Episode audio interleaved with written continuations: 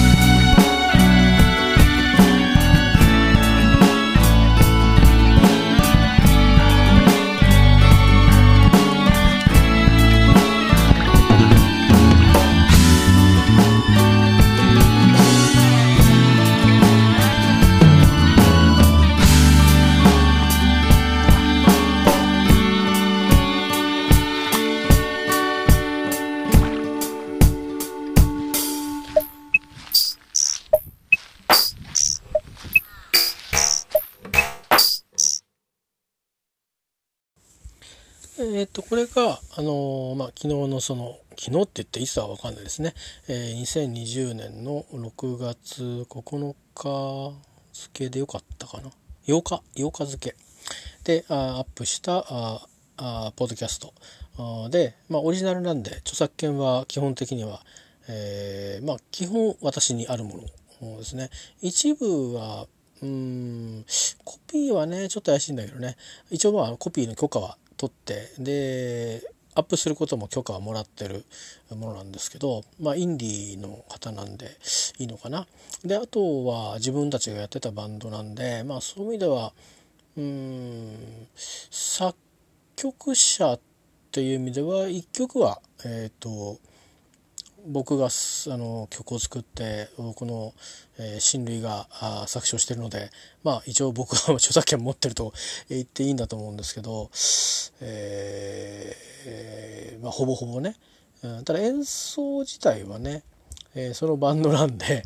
えー、っと、微妙なところはありますけどね、もはやあの、確認の取りようがないので、えー、一応これはまあ、あの、いろんなバンドのメンバーがそれぞれオリジナルを歌ってるという、元のね、所属したバンドのと、それぐらいな感じで捉えていただければ、まあ、さほど、えー、違法ではなかろうという判断のもとで、えーまあ、楽曲をですね、直に、えっ、と、収録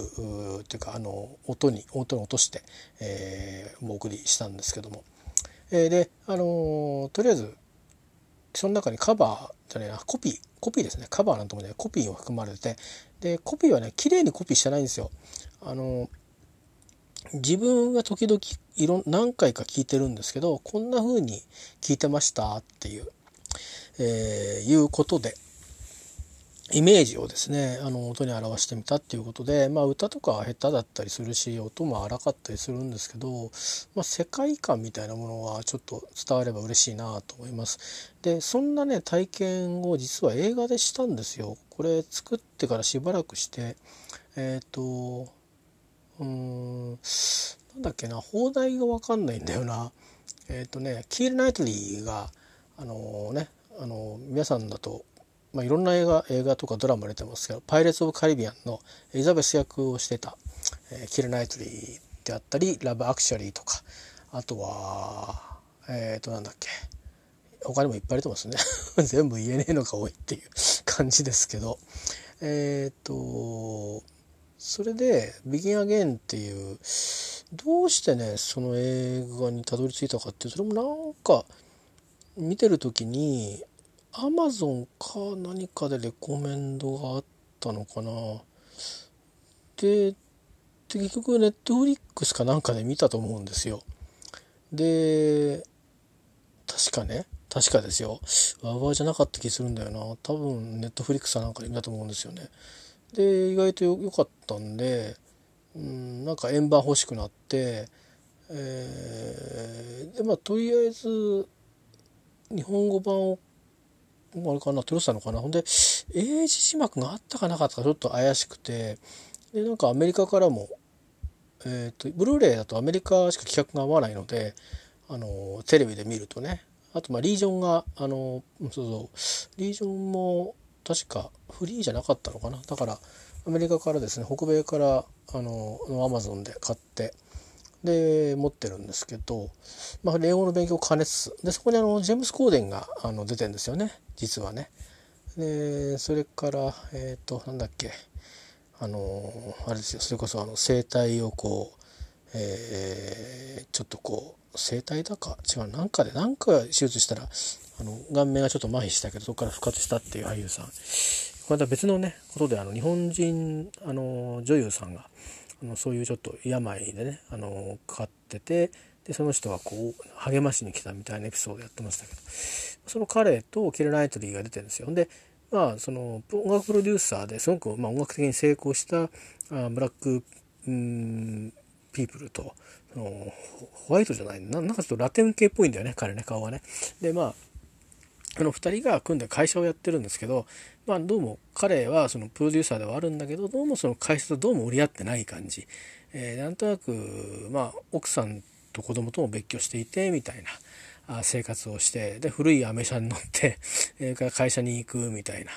あでいろいろ送られてくる CD をどんどん聴いて「あのダメだこんなの」とかっつって巻きながらね道路に ま会社に、えー、行くのかなと思いきや娘を迎えに行くみたいな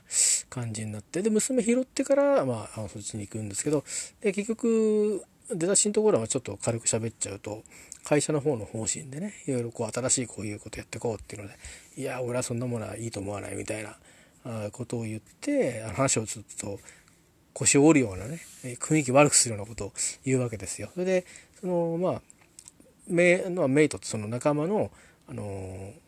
うんと黒人の方のね役の人が方がどっちかというと権力を今持ってる感じで「お前何言ってるんだ」みたいな感じでちょっと喧嘩して出ていっちゃうんですね。お前はもうクビだみたいなことになってでまあ結構やけを起こしてうんまあま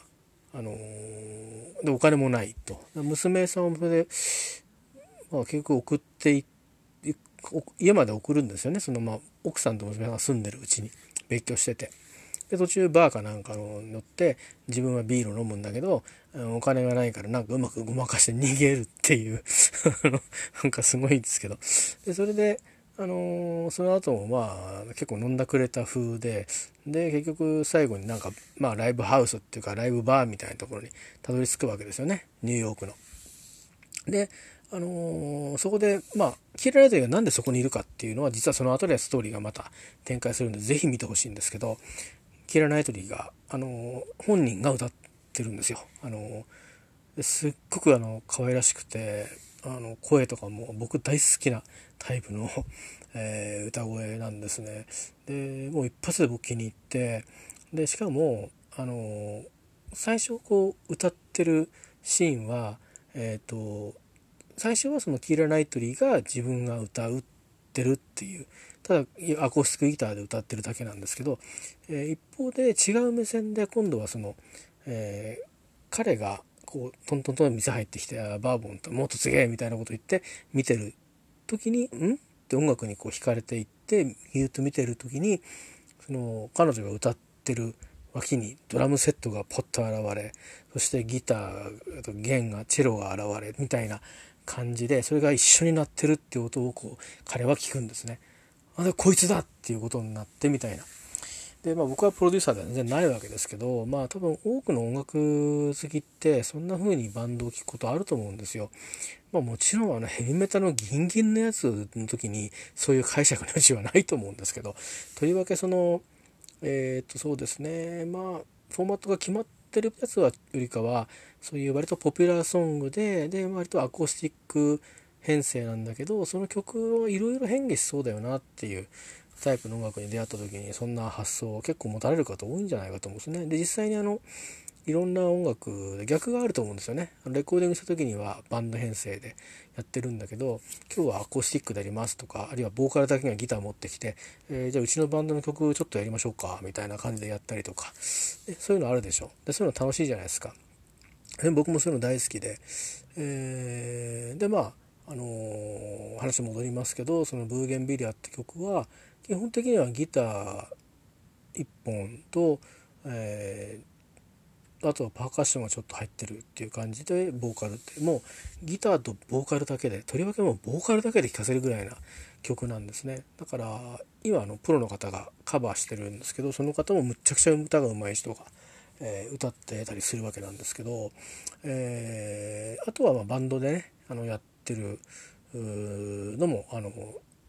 そうですね。えーと、ありましたね。それは本当にあのドラムがいてベースがいてキーボードがいて、えー、アコースティックギターがいてエキギターがいてという、ま、正統派なバンドバンド編成で、まあ、ポップスのバンド編成ですね、えー、それであのやったあものもあのそれはビデオで見ましたね。ライブハウスには行ってないかな。えっ、ー、とアコースティック編成のしか僕は生で見てないんですよねそのグループね。えー、なんですけどまあ逆だから、えっと、これカバーっていうかコピーしたいなってずっと思っててでそういうね実際にライブハウスあのやったりとかしてる、うん、あたりとかっていうのは何やってたのかっていうとあの多分聞いてもねあのあんまり今聞いてもらって分かんなかったかもしれないんですけど、えっと、裏にあの実はあのえっ、とですねあの竹富島っていう島があるんですよ。石垣島あまあこの、えー、グループのその、まあ、コアになる2人っていうのは2人とも石垣島出身なんですけどそのこの歌のイメージを僕パッと見た瞬間にもうある島の竹富島のあそこあそことあそことあそこみたいなイメージが浮かんじゃったんですね勝手に。それは単に僕がそこによく行ってるからで、まあ、他の人が聞いたら違うイメージがきっとまた浮かんだでしょうし違う土地の違う場所だったかもしれませんけどでまあそうなんででたまたまその夏に行く予定があったんですね。えー、まあ多分ライブは2012年とかになったと思うんですけど2013年はなんか多分その時実はその歌手の方とねあの竹富島で再会してるんですよ。だけど別に僕はそのことはその彼女には話はしないで いて、えー、まあとある方のねライブをあの見て、まあ、一緒に見たわけじゃなくてあのお友達がいたみたいだったんで僕は僕一人で見たんですけどまああってそれがまあ最後ですかね。あったのは あの東京で東京とか川崎とかのなんかでは家族が会ってるんですけど僕は会わなくて。でそこで会ったのが最後ですかね。あとは、えーと、ご家庭を持たれたとかもなんか情報ロスってて知らなくて。あの那覇でねあのお姉さんから教えてもらったっていうなんか変な変な話なんですけどね、うん、あの子供ももう1歳だよとかって言われて はあ？みたいな。別にいいんですけどね別に。別にあのそそういう間柄では全然ないのでいいんですけど急なことでびっくりしたっていう。あのえー、みたいなことになってですね。よかったなとかって本当は心底思ったんですけどまあだからそれっきり会ってないのでもう7年ぐらい会ってないんですね。まあ、だからただ時々あの多分ねご家庭もお持ちで多分お仕事もしてるような感じなのであれなんですけどまあ年に12回ぐらいですかね、えー、ツイッター越しに。あのー、まああのー、大体僕があの、えーと、鍵垢になってるんでもうあの、ね、素人さんですからもはやね、あのだからうんとこちらからあのちょっとたまにお声掛けするぐらいな間柄でありますけども、えー、まあそんなようなあのバックの話があるんですよ。でその竹富島に行ってうんまあ実際にねそのブーゲンビリアが咲いてるところまで行ってですねそこをこう歩いてるんですね。であのまあ歩いてるのずっと歩いてランダムに歩いてるのずっと流してるのをある程度まで、えーと、撮ってみたりそれをこう切ってループさせたりいろいろ試したんですけどうーんまあ結局割となんか流しっぱなしにしてたのかな。でそれとあとは、えー、西桟橋のすぐそばの、あの、こう波がチャプチャプしてる感じですね。ザザーンじゃなくて、チャプチャプしてる感じ、月夜に。その時の音を取ったんですね。ただそういう風に聞こえないので、なんか、あの、洗濯かなんかしてんですかみたいな音になっちゃってるかもしれないんですけど、一応ちょっとそこ2つ、2点がですね、あの、こだわりで、えー、竹富島の、その、歩く音と、西桟橋の波打ち際の月夜のねしかも、えー、音を、えー、問いました、えー、お盆ですね、まあ、お盆つってもあの沖縄のお盆ではないんですけど、まあ、新暦でいうお盆っていうんですか？太陽暦でいうお盆。8月15とか16だったと思いますね。たまたまその年はそこので行ったんですよね。お金あったなと思いますけどね。うんまだ子供が小さかったからですかね。7年も前ですからね。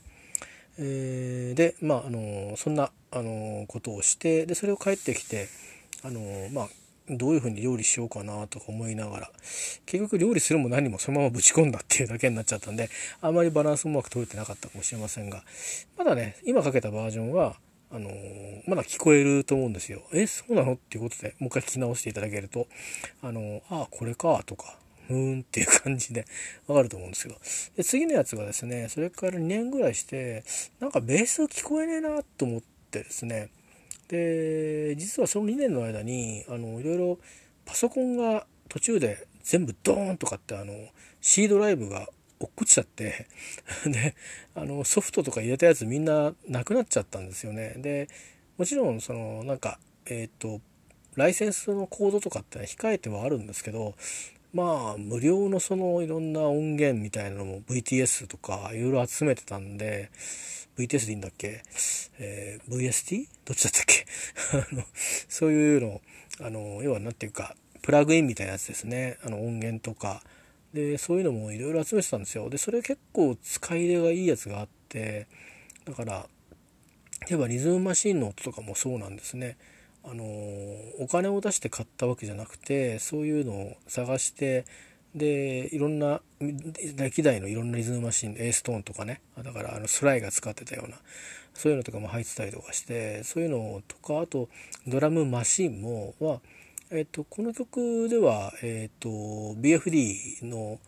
うん、2を使ってるんですけどその後 BFD の3も買って入れたんですよね。それごとぶっ飛んだりして。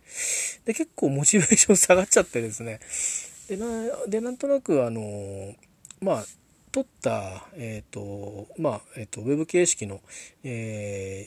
96kHz24 ビットのあの音源だけウェブ形式のデータだけ残ってたわけですよミックスダウンしたやつが。ででこれだけをちょっといじってどうにかベースもっと前出ないかなとか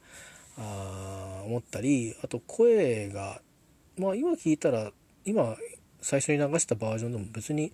どうせうまく歌えてないんだからいいじゃんとかっていう感じにもするんですけどその頃はまだ5年ぐらい前はちょっとなんかもうちょっとなんとかうまくごまかせないかなと思っててでもちょっとなんかエフェクトかましたりしてたんですね。で結果的になんか結構あの無理やりコンプレッサーガッと効いたみたいな感じでなっててちょっとやけにラウドになっちゃった気もするんですけどまあまああのちょっとですね、えー、違いはそんなにあのすごくわかるってことじゃないかもしれないんですけどちょっとそれをあのかけてみ、えー、たいと思います同じく、えー、ブーゲンビリア2015年バージョンです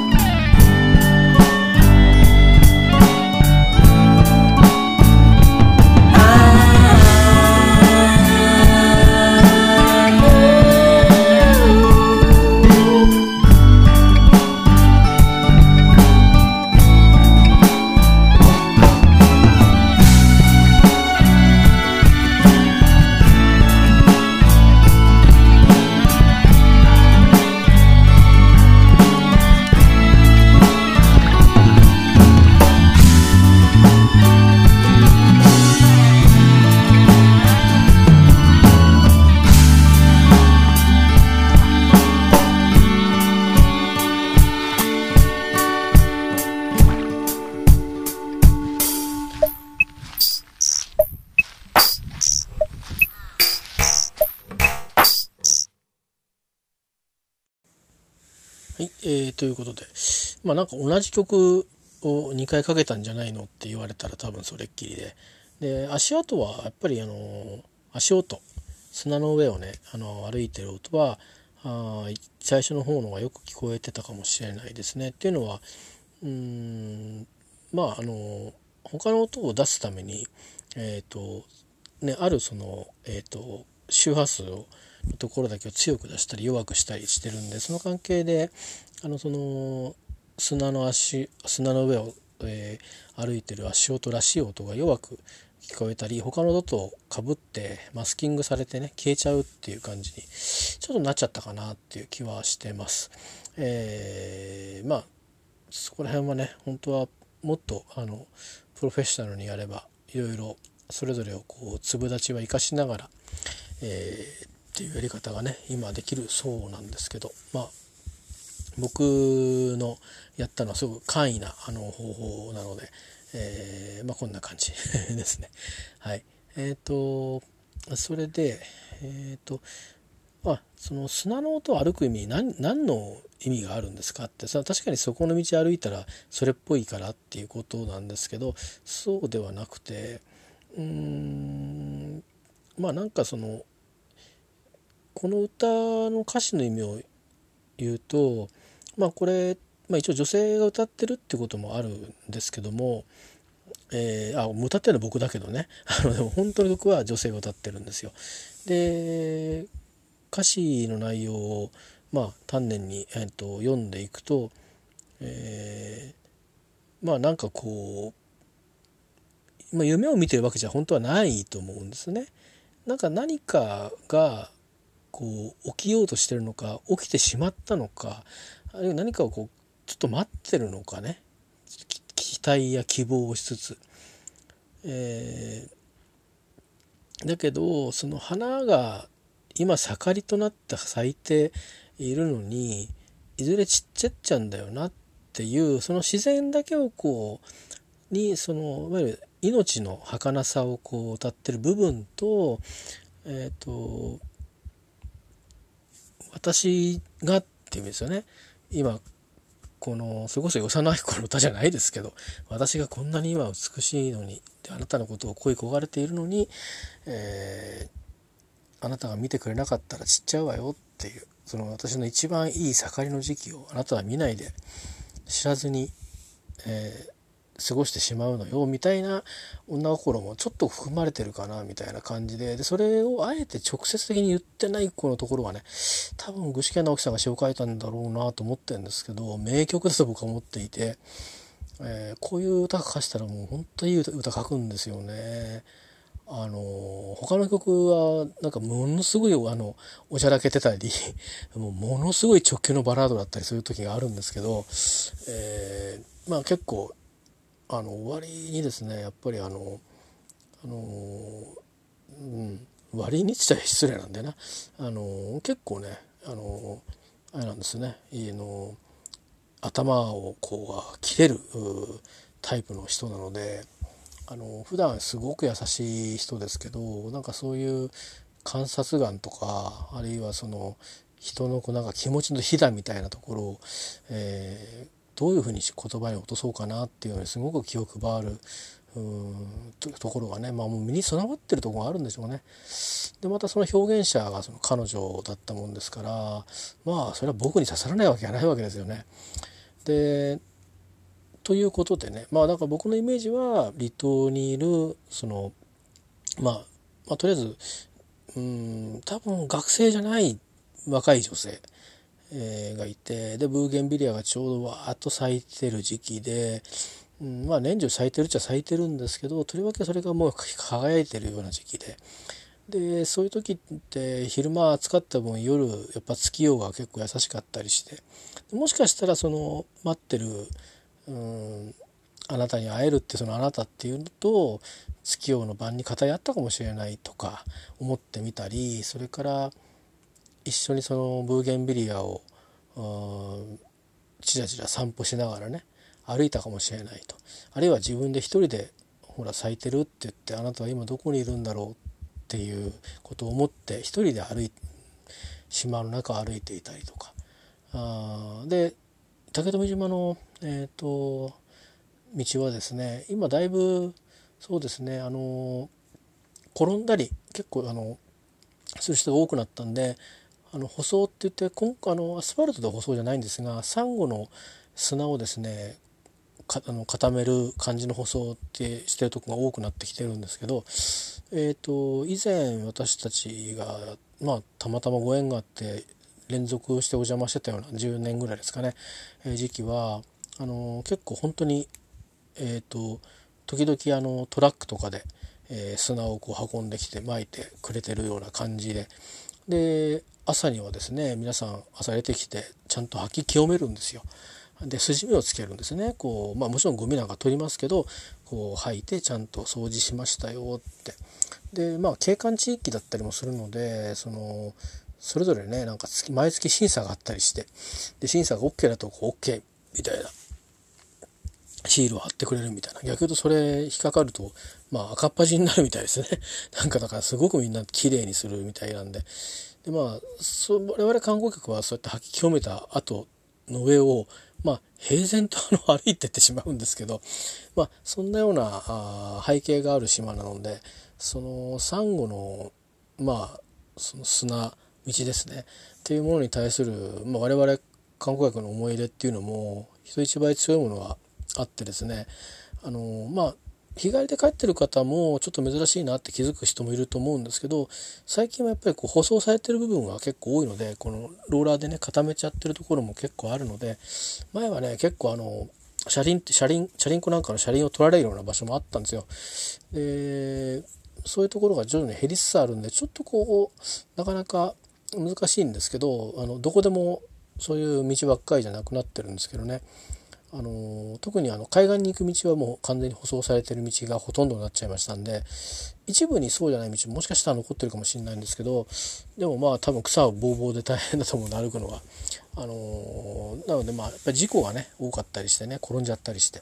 で島には診療所が1軒しかないし僕もかかったことないですけどうんそんなようなこともありますからね。で竹富島は一応ハブがいますので あの診療所には血清があって何年かに5年に1遍ぐらい使うことがあるそうですけどね。聞いたことがありますけど。あの先島ヒメハブっていうのがいるみたいですね。やっぱり毒持ってるそうなんですね。だから命に関わるんですよ。なのでやっぱりあのそういうのもあってですねそのサンゴの白い砂で、えー、夜でもあのハブがいたら分かるようにっていうことや、まあ、夜だから例えば海岸の方に、えー、宿から行くって時には必ず懐中電灯を照らしてでハブがいないかどうか見ながら歩って行ってくださいねっていうやっぱ教わるんですね、まあ、そんな風にして島では滞在するんですけど、まあ、そんなこともいろいろ思い出して、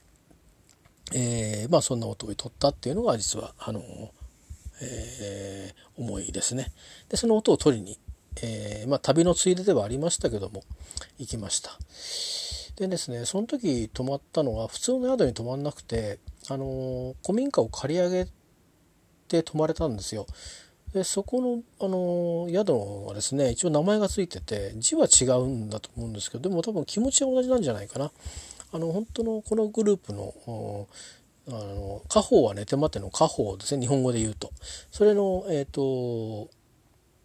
まあ、沖縄の言葉で言うとっていう、まあ、バンド名言いませんけど なんですね。でそれのあの「香る風」と書いた当て字になると思うんですけどそういうお宿だったんですよ。えー、まあちょっと知り合いの知り合いがやってるような 宿だったみたいですね結果的にね。全然それ分かんなくてあの宿なんかね行きたいと思ったとこがいっぱいだったんですね。で普通の宿なんですけどあのまあ民宿ではなくて、まあ、個室があるようなところでですね、えー、でないから古民家とかねえのかなとかって思ってあるはあったんですけど何軒2軒ぐらいあってでもやたらでかいのででちょっと値段も高かったんですねもうちょっとリーズナブルなところでないのかなとかって思ったらたまたま見つけてで一応あのメールしたか電話したかしたらいいですよって話になって。うん、あの前の日か翌日かは人がいるんだけどその日とその日は大丈夫ですみたいなことで2泊ぐらいですかねしたんですけどそれはまあその同じ名前だったりしてこれなんかこう今もこう縁あるななんて思ってねいたんですけど、えー、まあまたそのボーカルの人とその島でまあ再会ねちょっとだけほん本当に3分ぐらいでしたけどあのいや連絡は取り合ったんですよツイッターで。だからもうちょっと話してもよかったんですけど あのまあお友達がいらっしゃいらしてたんでなんか僕がいきなりそこにずっと突っ立ってるのも変だったんでね。あの遠慮しちゃったんですけど今も今思えばもうなんかこの先もねまた東京にでも来てくれれば 会うことはあるんでしょうけどまあまあご家族もいらっしゃいますからね。まあ逆にあちらに行ったってお忙しいから会えないんじゃないかって思うしね。あの大体家族と一緒に会うぐらいのことでもなければ僕が一人で会うのもちょっと妙でしょ？あのねなんであんなおじさんに会ってるんだっていう旦那さんに言われちゃったらね怪しいじゃないですか。だからそういう意味で言うとまあ、あれが最後だったんだなと思うともう少しいろんなこと話をしておきたかったなって思ったりするんですけどまあでもまあねあのたまにこの間えーと、先枝マストさんってあの木山商店やってる、えー、方がそのコロナをですねこの間にみんなで会えないねってだけどもうすぐ会えるよねっていう歌を作ったんですけどそれの、えっと、子供用バージョンがあってですねアニメーションが可愛らしいんですよ。えー、それのこの歌を、まあ、本人も歌ってるんですけど作った本人もマストさんがね。でそれをあのミーナーっていう名前でそのこの私が、あの、コピーを、えー、生意気にもですね僭越にもしてる原曲を歌ってた。あとても歌のですねうまくてまあとにかく声がうんなんつったらいいかな。これね多分日本人の日本人って言い方おかしいんだけどあのそんじょそこらの歌の上手い人ってそういうレベルレベルっていうかそういうことじゃないんですよ。僕が言いたいのは。あの歌の上手い人いっぱいいて上手いんですそれは、だけどその声を好きかどうかっていうのはまた別の話でね、うん、あのあってで僕はその人が大好きなんですね本当に。いやもうこの声待ってたっていうかあのそうなんですよっていう感じですよ。ええ。あのあこの声だったんだ俺が待ってたのは女性のボーカルのっていうそういう感じでしたね。あの初めてライブで聞いた時に。喋る言葉もね案外そういう言葉なんですけど、えーまあ、非常にあの普段喋る時はそんなに言葉数が多い人ではなくてなんか表情とかこう雰囲気とかで、えー、何かメッセージを伝えてくるような感じな方だったんですけど結構ね意外と喋る人らしいんですよね。あの僕はそういうやっぱこっちはあのそのストライクカンパニーのお客さんっていう感じでストライクカンパニーのサのいろんな物販とかのサポートとかでお手伝いをしたりとかしてるところから最初多分出会ったと思うんであのなんとなくこっちに対してね一定のこう距離感を持たれてたと思うのでそうそうなんかあのー、だしこっちはほら年がだいぶ上ですからね多分20歳ぐらい離れてると思うんですよ。おそらく。おそらくですよ。だからまあ言ってみればお父さんみたいなもんじゃないですか。あのねあのだからあのー、そんなに何話したらいいかみたいな感じだったと思うんで戸惑わしてたことも多かったと思うんですけど、えー、でもまあそんな風な感じで、まあ、こっちは別にあの実年齢であんまり自分を意識してその頃はライブに行ってるってこともあんまりなかったんですよね。最近はちょっと意識することがどうしてもうん多くなりがちなんですけどあの公のなんかいろんな感じのことでねどうしても年齢でいろいろあのもうこれはできないあれができないとかって結構多くなってきてるんで、あの意識しがちですけどちょうどねその2013年7年前とかそれから遡ることの数年っていうだから10年ちょっと前ですね。112年前からここまでっていうのはあんまり年を意識しなかったんですかね。40代、えーまあ、働き盛りでありつつまあ一番音楽をたくさん、あのー、聞いたあ時代だったかもしれないです。あのいろんな種類のねだからたくさん音楽にも出会ってるしでその中でねあのボーカルを1人女性ボーカル1人あげろって言ったらもうこの人だけなんですよ。っていうぐらいですねあとはもうたくさんねいっぱいバンドも、うんあのたくさんこうすごいいいなと思う人たちがいっぱいいるのでこの人一人に絞れって言われるとちょっと難しいんですけどうん女性ボーカルっていうことで言うとあのまあいろいろあのこれをね 聞いててあのえ？っていうあの気分を害する方いるかもしれませんけども、えー、でも、うん、あの僕はプロも全部含めてこの人だけです。えー、まあ世界中にあまたあの好きなミュージシャンはいますで女性、えー、ボーカルというか歌を歌う、うん、音楽家あもうで好きな人もたくさんいます、えー、それはスペインの人だったりいろいろブラジルの人だったり、あのもちろんイギリスの人だったりアメリカの人だったり、えー、いますよ。それはいますいますけどもうんもうこの人一人だけあと1回だけしか音楽聴けないぞと、うん、どれ聴くって言われたら間違いなくこの人が歌ってる曲を聴きます。何でもいいです、えー、これはねちょっと音楽好きじゃないと分かんない感覚かもしれないですね。音楽好きの人には多分分かってもらえるんじゃないかなと思うんですけど。うんだから例えばねポール・マッカートニーがロンドンブリッジフォーリングダウン歌ってても聞くでしょ？あの例えばそういう話ですよ。はい、えー、ということでちょっとあの長く喋りましたけど。で最後にじゃあえっ、ー、とまああんまりなんか内容が変わってないように聞こえる 違うバージョンを2つ流したんですけど最後にですねえっ、とこれはかなり音を削ってるのをですね。一回撮ったものからえーと、これ消そうこれ消そうこれ消そうって言って、えー、ベースも、うん、ベースが入れてる前で一回あの俺かな撮ったのかな覚えてないんだけどあの足跡足音も入ってないですかしただ水の音はよく聞こえると思います。であとギターの音も多分割と聞こえると思いますね。なんかあのえっ、ー、と撮る時にねあれなんですよえっ、ー、とこれ多分プロだともっと低音も入れると思うんですけど一応ギターを入れる時にすごい低い音とあの特定の周波数帯をカットして入れるっていう方法を取ったので、えー、ちょっと薄めになってるとこあるんですねシャラーンっていう感じに。そのシャラーンが何かのシンセの音とかでバーッとこうかぶした時にちょっとあの何て言うかなカバーされちゃってちょっと聞こえなくなっちゃってたところもあるんですけどこのバージョンはまああの薄々なんでいろんな音がなんかまだかぶせる前なんで聞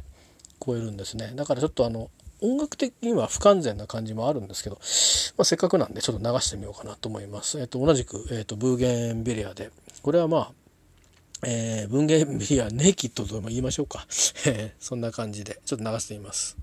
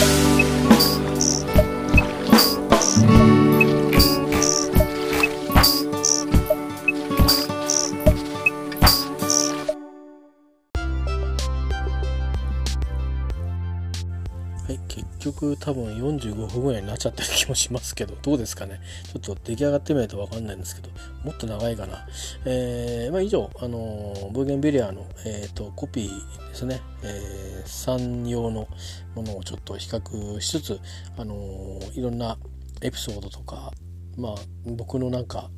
あの空想 どんな風に空想してこんな風にしたのかという話とかをちょっと、えー、しながら思い出しながらえしてみたり、えー、それからまあこの曲原曲を歌っていたあボーカルだった、えー、方がですねいかに、あのー、素晴らしいボーカリストだったかっていう、まあ、あの僕が好きなボーカリストだっていうだけしか喋られませんでしたけどもまあ他に、うん、どんなにね美辞麗句並べるよりもそれが一番嘘がないかなって、えー、思って、えー、そう言いました。とにかくびっくりしましたんでね、あのー、聞いた時に、あの好きな女性ボーカリストたくさんいたような気がするんですけど、まあ、今もいますけどやっぱりしつこいようですけど、この人が全部上塗り上塗りしちゃったなっていう感じで、えそれ以降もまあね有名な人はいっぱいいますし好きなあのバンドでそのボーカルの歌だって好きですしなんですけど、あの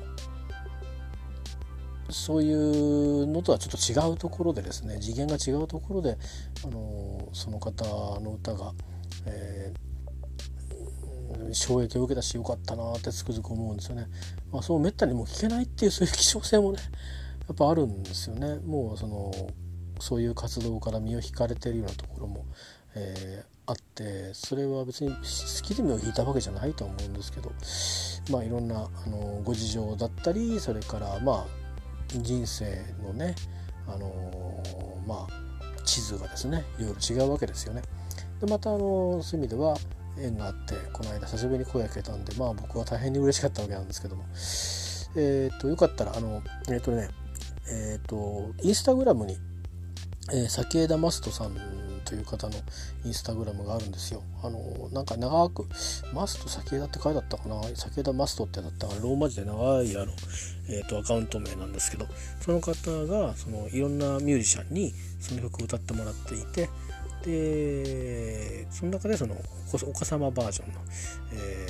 ー、ビデオが何曲かあるんですけどそのうちの一つで「あのミーナー」っていう名前で歌ってるのがこの彼女です。えー、この曲歌ってる時のようほど声を強くは出してないですけどあの実にですねそのマストさんが歌ってるオリジナルに忠実に歌ってるんですよ。あのだから柔らかく歌ってるんだなってのよくわかるし、えー、まあやっぱりママさんになったっていうこともあっての、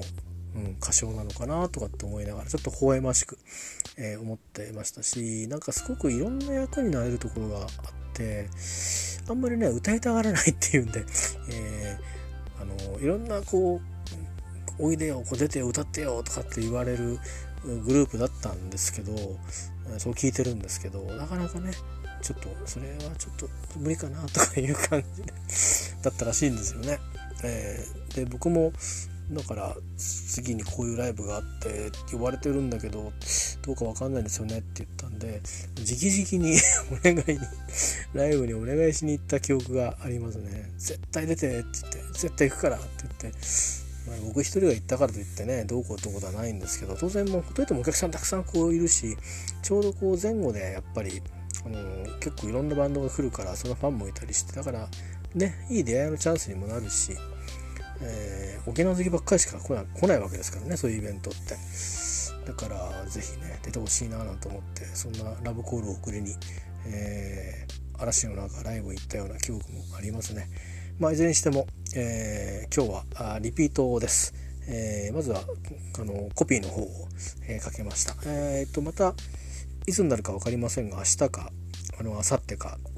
もっと先か、えー、ちょっと分かんないですけどあの1回、えー、1時間26分 かけて、えーと、かけたあものの中から、えーと、こんだけバージョンかけるのはもうこれが最後だと思うんですけどあの1曲かけてでまあエピソードをちょっと変えて、えー、話していくっていう感じであのちょっと短めの編集にねあのしてさすがに1時間に6分もあの聞かせるようなことがないように、えー、ちょっと小刻みにっていうのをねあの延々とやっていこうかなと思って 同じ曲を何度も何度もずっとやってるっていう、えー、ぐるぐる回ってるっていうような感じねエンドレステープみたいにちょっとずつ違うこと言ってるみたいな、えー、そんな風にしていこうかなと思ったりして あの、えー、それもいいですよねなんかね。毎回違うことを言う必要ねえのかなってちょっと一瞬思ったりして、